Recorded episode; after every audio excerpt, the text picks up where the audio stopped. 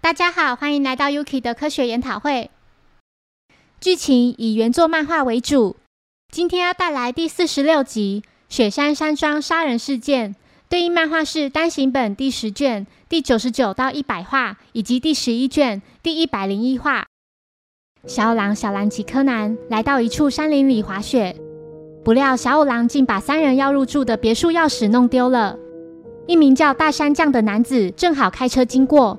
他认出小五郎就是那位大名鼎鼎的侦探大山将，是东都大学医学部的第一外科教授。在得知几人遇到的问题后，热情地招待他们前往自己的别墅。来到别墅前，小五郎觉得大门上这个狮子形的门环真是别树一格。大山将却感到惋惜，他想要的其实是马。这时，大山将的助教中原香织也回到别墅。他买了许多食材，稍晚要和教授一起享用火锅。一段时间后，小五郎三人与教授以及他在研究室里的成员们一起共进晚餐。副教授金泽志康表示，医生之间也有存在派系问题，自己已经在教授底下做事长达十年之久了。助教飞田银二则说自己是在三年前才转到这里的。另一位女助教江角果布提到。大山教授先前发表的那篇论文非常优秀，香知知道，就是那篇大肠癌遗传基因治疗之研究。现在整个医学部都在讨论教授的论文。大山将一边喝酒一边自豪地说：“以我卓越的头脑，那篇论文对我来说根本不费吹嘘之力。”之后，香知想起自己忘了买下酒菜，想去山下的便利店买一些回来。其他人也列了些清单，请他协助购买。教授着急地问：“现在几点了？”江角回复：“八点五十八分。”接着，教授火速回房观赏他所喜爱的电视剧。这时，银二想再去滑雪，并说自己会早点回来。金泽想趁下酒菜还没买回来前，先去泡个热水澡。时间来到晚上九点五十分，香织拎着一大袋东西回到别墅，同时回来的还有原本要去滑雪的银二。由于风雪太大而作罢。不久后，金泽泡澡完来到客厅，香织提到他想要的沙拉已经没有了，另外冰淇淋也已完售。他看着大家写在纸上给他的购买清单，无法理解到底是谁会在这么冷的天气吃冰呢？银二知道一定是教授，因为他喜欢吃冰淇淋。时间来到晚上十一点，电视剧早就结束了，但教授至今都还没有出现。香知决定主动去关心教授的状况。很快地，所有人听到香知从教授房间里传来的惨叫声。接着，大家一同来到教授房间，发现他的身体被绳子捆绑，背上插了一把刀，以跪着的姿势死亡。由于风雪太大，警方暂时无法前来。柯南仔细环顾房间，从地毯上残留的血迹可看出，死者似乎是爬到墙边的。桌上的血迹显得很不自然，八成是原本放在上头的桌巾掉到地上了。柯南注意到桌巾上方到处都有沾血的绳索痕迹，难道是死者临终前在上面做了什么吗？小狼认为，比起自己，由在场的医生们来验尸会更为合适。几人预估死亡时间在一个半小时至两小时前，也就是九点半到十点间。虽然全身伤痕累累。但最主要的致命伤是刺中肺部这两刀所引起的窒息而死。肺部被刺穿，即使想呼吸，也会因肺部无法扩张而不能顺利呼吸。教授死前的十到十五分钟内一定非常痛苦。柯南认为这名死者的胆子真大。窗外雪地上的足迹笔直地朝着房间而来。如果换成是自己，一定会先在房外仔细窥视房内的情况后再潜入房间。听到此话的小五郎认为凶手就在现场的四个人之中。他询问几人于案发期间都在做些什么。香知表示自己是在九点前往便利店，车程来回长达四十分钟。回到别墅时已经九点五十分，接着就和大家在一块了。银儿说自己本来要去滑雪，但由于风雪太大，所以作罢。往返滑雪场也同样需要四十分钟。他递出印有今天日期的滑雪场门票。购买时间为九点二十六分。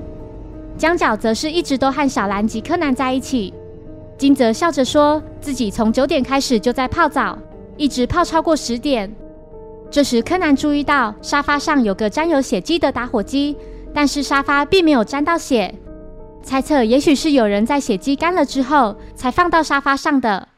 接着发现这个打火机竟然与刚才的那张桌布上的一处血迹的痕迹完全吻合。除了眼前这张方格形的桌巾，柯南想起死者曾说过自己想要的是马。这张桌巾及打火机果然就是死者所留下的死亡讯息。柯南把打火机放回沙发上，并麻醉小五郎，接着变身为他的声音说：“请问香枝在便利店购买东西的收据在哪？”香枝回复说：“已经弄丢了。”小五郎问道：“那一共花了多少钱呢？不太可能才刚买就忘记了吧？我看你不是忘了，而是根本不知道，因为那些是你先前就已经买好的，早在白天上山时先买好各种所需的食物了，对吧？”然后把东西先藏在车子里，行凶前先询问大家想要的东西，然后假装开车出发去便利店，接着从容地潜入死者房间将他杀害。我想你应该也知道，这间房内清楚留有足以证明你行凶的证据。请看看桌子上面的血迹，血迹断得很不自然，不觉得上面本来就摆着什么东西吗？没错，就是桌巾。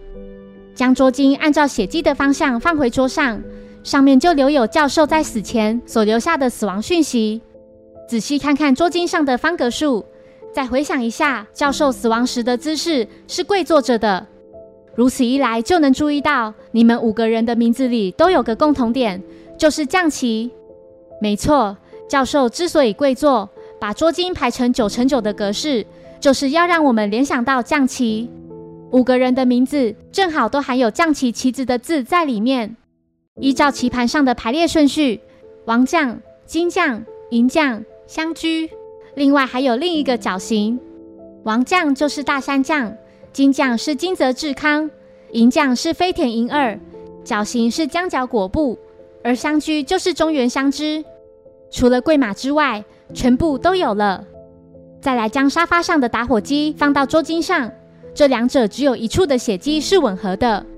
从打火机放在格子上的位置可得知，这就是将其中相居的位置。凶手在得知这个关键的死亡讯息后，就把桌巾掀掉了。趁着所有人听到凶手的叫声，赶紧跑来死者房间的这段期间，情急之下就将桌巾连同打火机一并挥开。另外，凶手曾说沙拉和冰淇淋都卖完了，沙拉有可能。但冰淇淋不太可能完售。香枝激动地说：“没错，是我杀了他，杀了我们伟大的教授。我一直将他视为自己的父亲，也因为这样才更无法原谅他。他抢走了我的论文，将它占为己有，就是那篇大肠癌遗传基因治疗之研究。原本打算将那篇论文献给自己死去的父亲，他在我还小的时候就因为大肠癌的关系去世。”我之所以想当医生，就是因为不想再看到和家父一样的病人。可是那个男人却硬生生地抢走我费尽心血、好不容易完成的论文。他当时还轻蔑地说：“没用的，现在根本没有人会相信那篇论文是你的。而且让我以教授的身份来发表，世人还比较会关注呢。这么做，你那死去的父亲也会比较高兴呢。”就是在那时。我定下这次的杀人计划，那个家伙竟敢践踏我对家父的思念，我就让他尝尝肺部穿孔的那种最痛苦的死法。可是没想到，他竟然能在这么痛苦的十几分钟里留下线索，这是我始料未及的。不过，毛利侦探的推理并非完全正确，沙拉是真的卖完了，但冰淇淋确实有买，它在车子里融化了。我把车子停在树林里。将大家所要的东西装进袋子，并放在旁边的位子上。正想去执行杀人计划时，突然想到家父的事，发呆了一会儿后，冰淇淋就因为车子里吹出来的暖气而融化了。我真傻，竟然在那个男人想要的冰淇淋上露出马脚。